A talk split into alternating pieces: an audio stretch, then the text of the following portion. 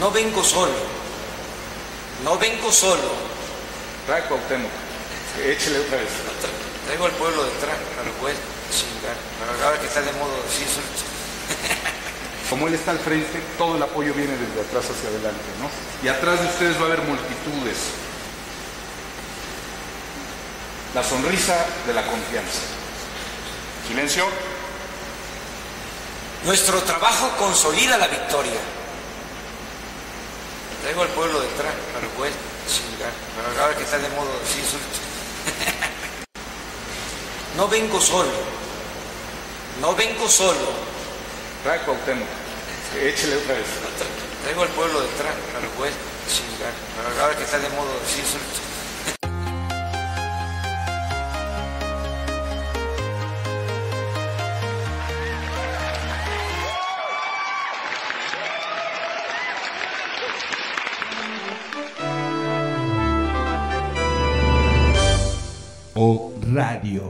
¿Cómo están amigos? Excelente fin de semana, pásenla en rico, espero que estén disfrutando, descansando. Y los que, a los que les toca trabajar como a mí, bueno, pues, eh, no disfrútenlo. Para mí no es trabajo, la verdad es que me divierto mucho. Y, y más en este momento no es trabajo, es una obligación encender la cámara, abrir el micrófono, conectarme al internet y poder comunicarme con ustedes. Las redes sociales están jugando un papel determinante para mantener lo que nos queda de país, lo que aún no ha destruido López Obrador. Reventó el Twitter, reventó el Twitter y de verdad ha sido brutal. Twitter, yo siempre, los que me siguen desde hace muchos, muchos, bueno, mucho, porque no llevo muchos años aquí, pero muchos meses, los que me siguen desde hace muchos meses, Siempre les he recomendado abrir su cuenta de Twitter, enterarse de lo que pasa ahí. ¿Por qué Twitter es tan importante a diferencia de otras redes sociales?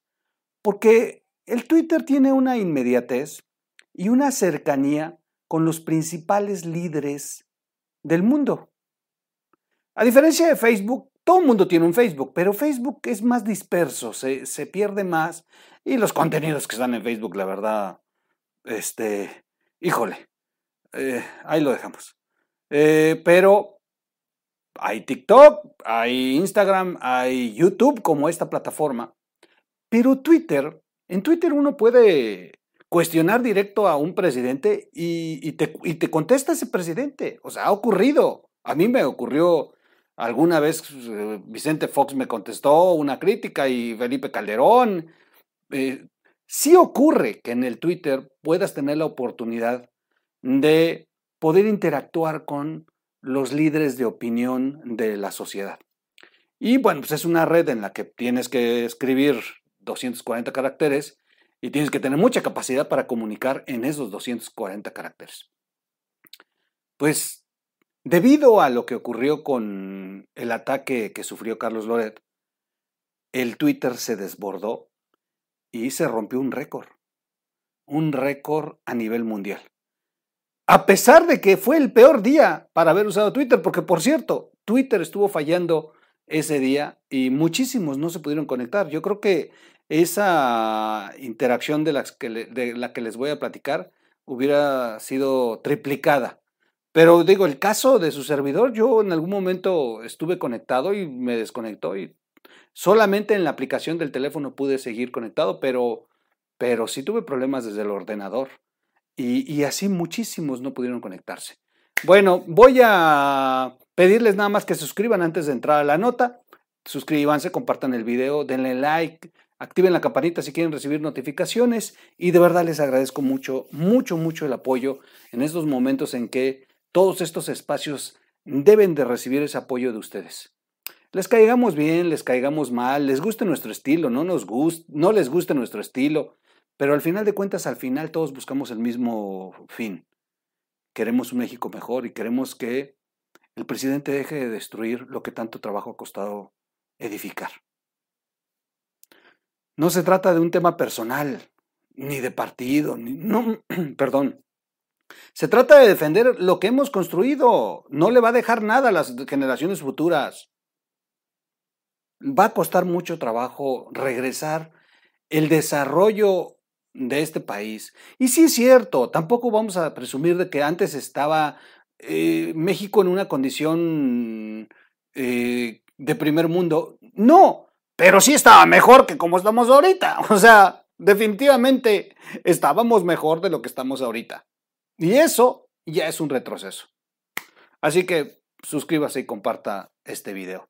Vamos a platicar rápido de lo que pasó en el Space y, eh, y de verdad fue un fenómeno brutal. Em, voy a ver, está fallando el Internet de por sí, de por sí, no sé si es a propósito.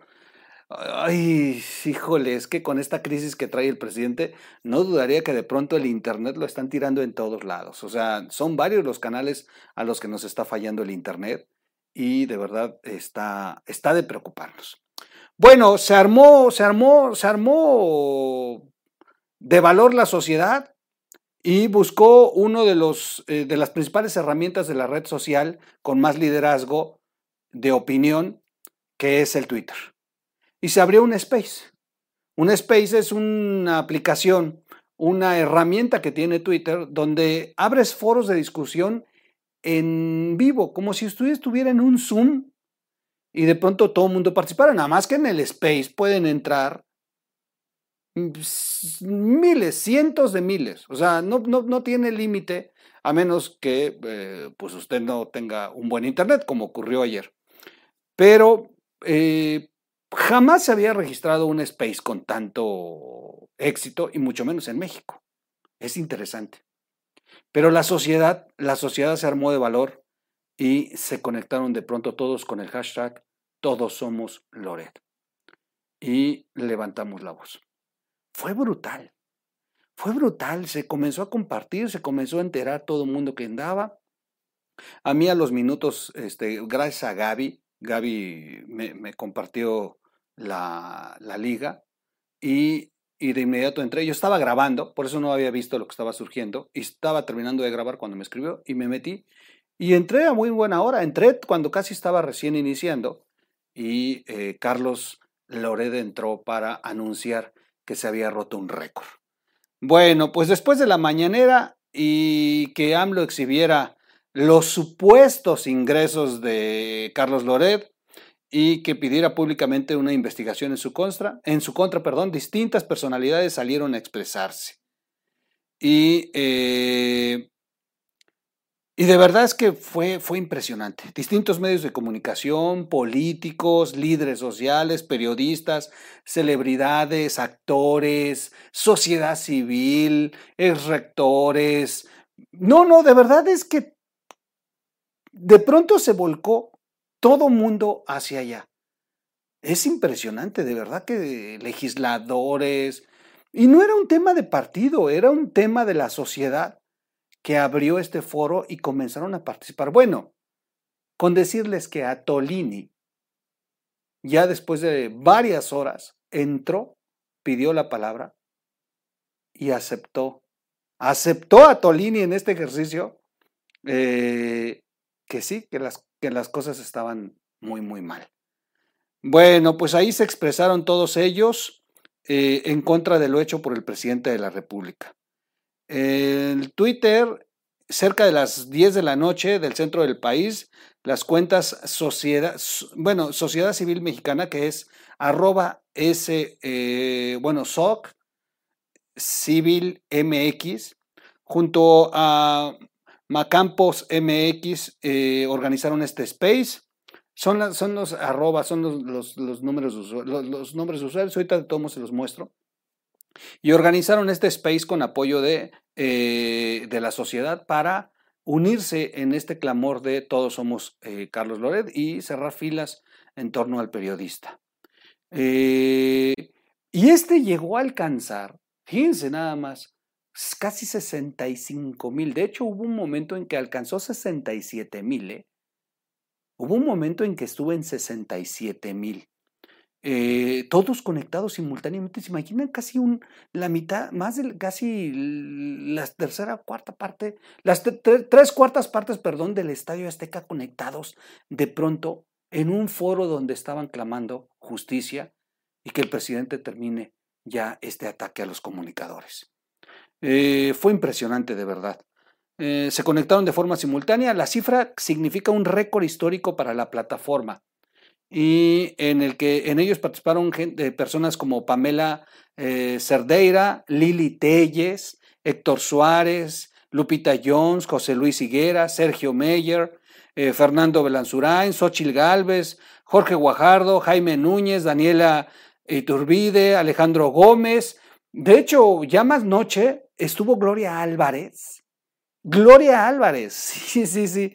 No, no, no, no, se aventó una conferencia. Es, de verdad fue exquisito escuchar y además entró después de Atolini. Otra vez se volvieron a encontrar Gloria Álvarez y Atolini en un foro. Y después de Catolini, porque además déjenme decirles, cuando ya Tolini ya no podía, o sea, se vio acorralado, porque sí entró y aceptó, pero también quiso justificar dos, tres cosas al estilo 4T, se ve que lo mandaron. Finalmente no pudo y se cayó, se salió, ya no habló a Tolini. Y de inmediato pidió la palabra Gloria Álvarez y entró y de verdad fue una cátedra la de Gloria Álvarez. Fue exquisito escuchar a Gloria Álvarez. De verdad, para los que no estuvieron y no, escucharon, Gloria Álvarez entró por ahí de la una 12.40 de la noche, 12.30 de la noche, tiempo México. Y expresaron su apoyo a Carlos Loret. Eh, algunos como eh, Belanzurain dijo, sigamos levantando la voz, el único lenguaje que entienden es poniéndoselas enfrente y vaya y vaya que hay que dar la batalla, batalla en el 2024 por el daño que le han hecho al país. Es una batalla que daremos juntos. Pamela Cerdeira, comunicadora, no alcanzo a ver hoy un proyecto futuro en ningún lugar, me preocupa no ver otra opción política. Si pensamos que este presidente se va a los seis años, ¿quién va a quedar? ¿Alguien de su grupo? ¿Quién nos quitará este mal sabor de la boca? Xochitl Gálvez dijo, es hora de ser valientes, es hora de enfrentar a los tiranos. Lo que hizo el SAD fue cometer un delito. Qué miedo que exista la herramienta para presionar a los periodistas. ¿Asesinarlos? Van cinco en lo que va del año. El presidente, con tal de parar la, la investigación en contra de su hijo, castigó a un periodista. Y sí, digo, Ugalde, ustedes saben este, que Ugalde también tiene mucha, mucho liderazgo en su, en su en su opinión, Ugalde pidió la palabra ya por la una de la mañana, lo escuché, y Ugalde decía, no hay que perder, eh, no hay que caer en la trampa de López Obrador, la de distraer el mensaje por cargársela al mensajero. Y tiene mucha razón, hay que defender a Loret, porque Loret significa no Loret, sino significa el periodismo, la libertad de expresión, el, el uso de las instituciones para coartar la libertad de prensa. Pero también es una, es una estrategia de López Obrador el encender a la sociedad para en contra de, Carlos Loret para que no se hable del mensaje.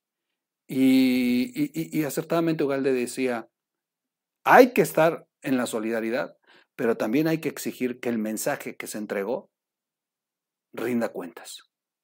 Es brutal lo que ocurrió. Carlos Loret entró. Yo creo que ese fue el momento más emotivo, cuando entró Carlos Loret. Y habló y agradeció. Agradeció, dio su opinión, pero agradeció mucho esta muestra que se estaba dando en tiempo real. Y, fue muy emotivo porque, pues digo, era un grupo hecho para Carlos y de pronto entra Carlos. Y la verdad eh, fue muy emocionante escucharlo. Dice, después escribió en su cuenta de Twitter, un spade de récord mundial para ponerle un alto al aspirante a dictador. Así, López Obrador. Y le llamó como debe de ser. Gracias por esa solidaridad y ese respaldo. Seguiré haciendo periodismo al costo que sea. Tengo claro que esto va mucho más allá de mí. Es la sociedad mexicana defendiéndose. Es correcto. Es correcto, Carlos. Eras el pretexto. Eras el pretexto que se necesitaba para incendiar las redes sociales y para que nos pusiéramos las pilas. Voy a mostrarles rápido cómo se puso el, ejercicio. Ahí estaba Alejandro Hop. Voy a enseñarles más o menos cómo, cómo se veía en ese momento. Y mientras voy a abrir el audio. Todavía en el momento que estoy grabando. personal con un periodista, sino hay periodistas que han sido asesinados, que han perdido la vida. Y, y sí quisiera aprovechar esta oportunidad para decir qué bueno que estamos reaccionando ahora eh, en el contexto de, la, del amedrentamiento, de la represalia que está tomando el presidente López Obrador contra Carlos Loret.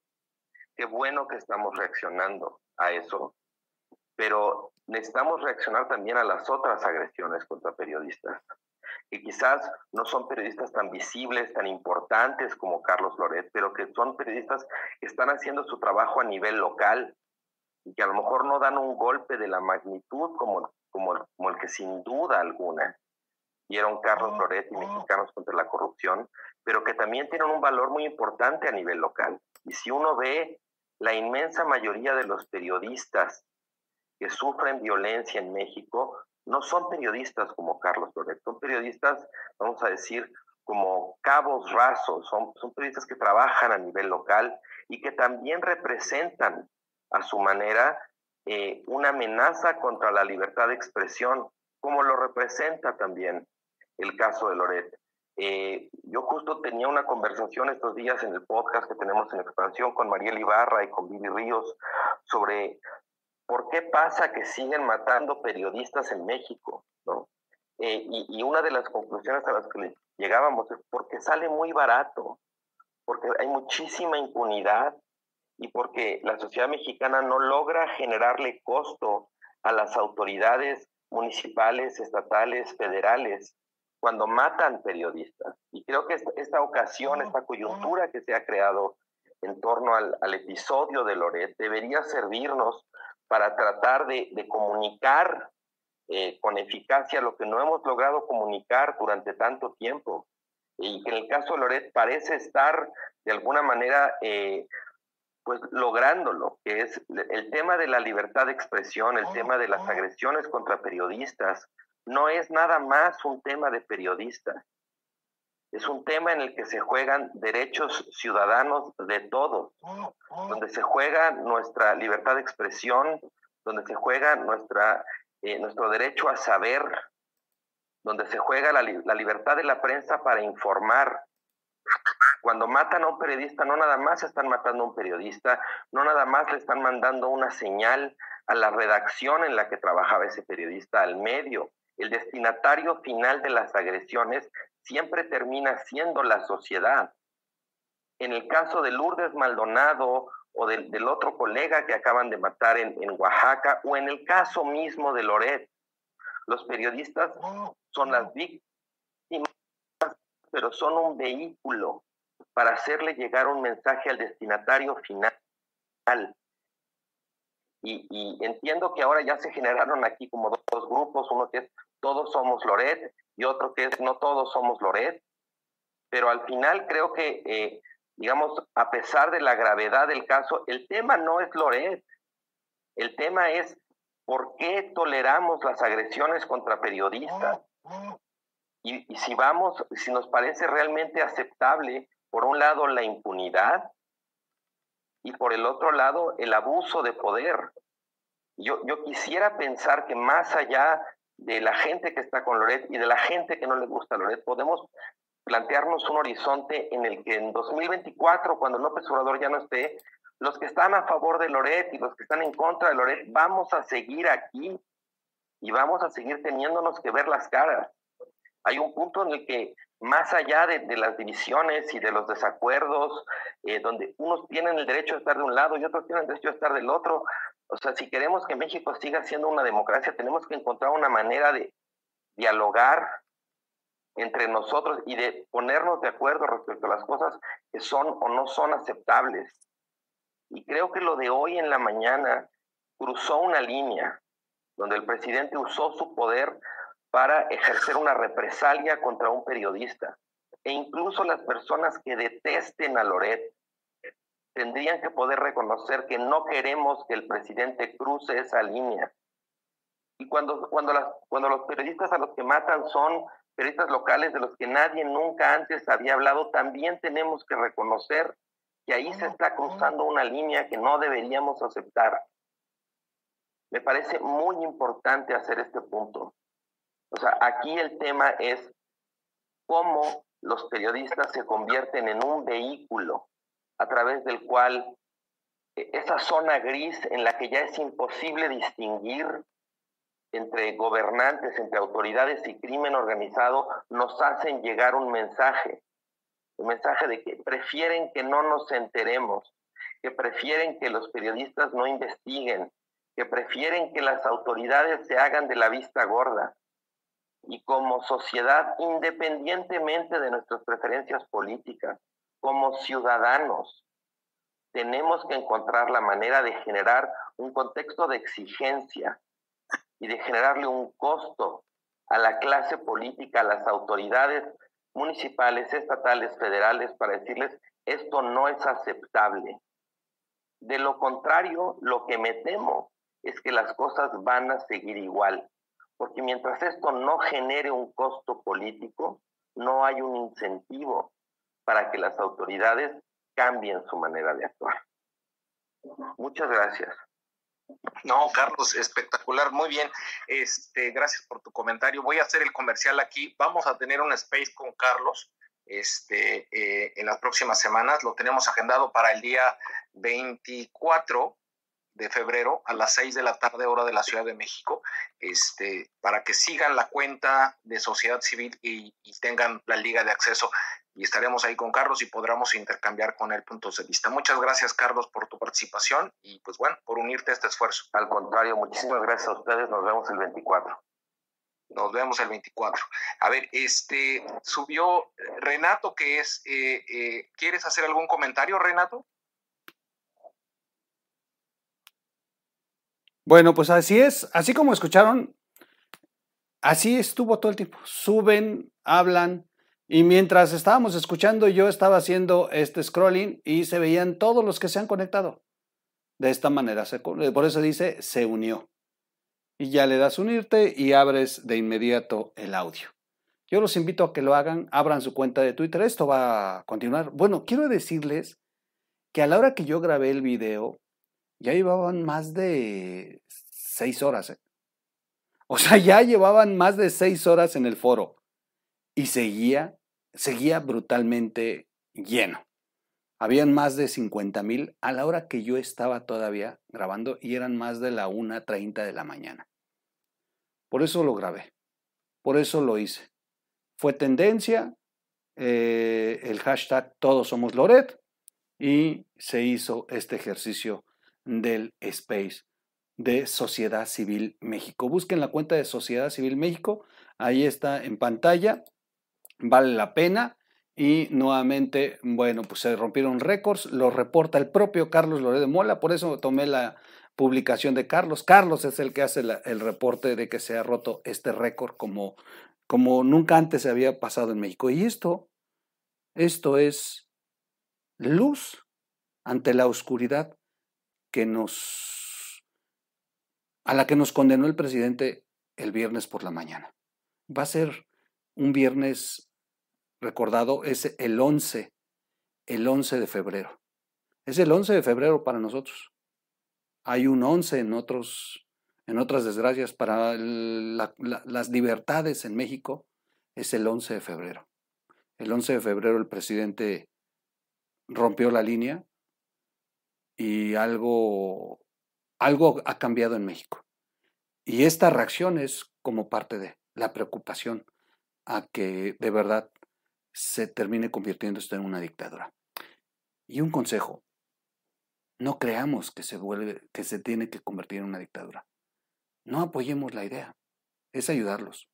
No, apoyemos la idea de que lo vamos, lo vamos a detener y que vamos a rescatar a nuestro país. En eso debemos de concentrarnos. Que cuando escribamos en un chat no pongamos te lo dije, troll, vamos directo a hacer Venezuela y vamos a hacer una dictadura. Sí, en eso vamos a terminar si lo permitimos. Y si lo repetimos. Y si inclusive infundimos ese miedo, o algunos que estén todavía en la duda, se den cuenta, crean que ya estamos derrotados.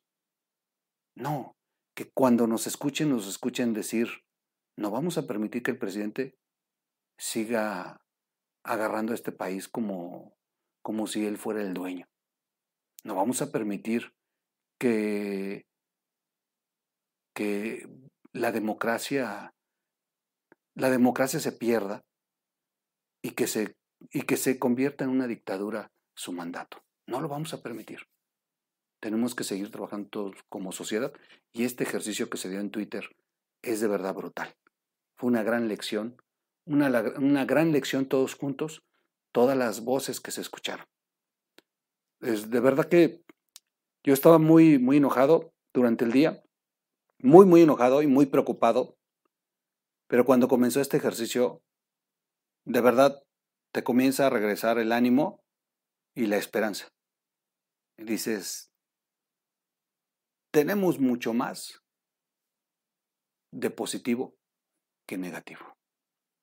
Y por cierto, viendo este, escuchando y viendo más notas, pero mientras los escuchaba, porque además es puro audio, estaba leyendo una nota de que ya anunciaron los tres partidos que irán en una candidatura única para el 2024, PRI, PAN y PRD.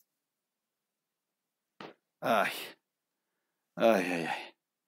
Bueno, pues esperemos que sea un excelente candidato o candidata, porque lo vamos a necesitar. Necesitamos que la oposición se ponga las pilas. Y está bien, les vamos a dar la confianza y los vamos a ayudar, pero también no les vamos a entregar el poder. Gloria Álvarez decía eso. Sí, hay que levantar la voz. Cierro con esto. Gloria Álvarez en este space dijo algo muy importante. Hay que levantar la voz, hay que luchar, hay que hacer este ejercicio. Pero también cuidado, porque también hay que revisar a quién le vamos a entregar el poder después. Porque lo podrido puede estar también en la derecha. Hay muchos gobiernos de derecha que cometen todas estas arbitrariedades igual que los de izquierda. No, se requiere un gobierno que de verdad piense en el desarrollo y en el futuro de esta nación. Soy su amigo Miguel Quintana, como siempre, un placer saludarlos. Vamos a estar muy pendientes de, eh, de lo que siga sucediendo. Vamos a ver hasta qué termina el Space. Yo me voy a quedar, yo, yo te estoy terminando el video, pero me voy a quedar todavía escuchando el Space. Ahí les contaré en otro video a qué horas terminó la transmisión, si es que terminó. En una de esas hago el siguiente video y todavía van a estar ellos horas después. En una de esas, ¿eh? Pero bueno, ahí estamos. Búsquenos como radio en las plataformas para podcasts y comparte el video, denle like y suscríbase. Gracias, con eso es suficiente, de verdad, con eso es suficiente para nosotros en RID. Gracias, nos vemos, siga disfrutando su fin de semana.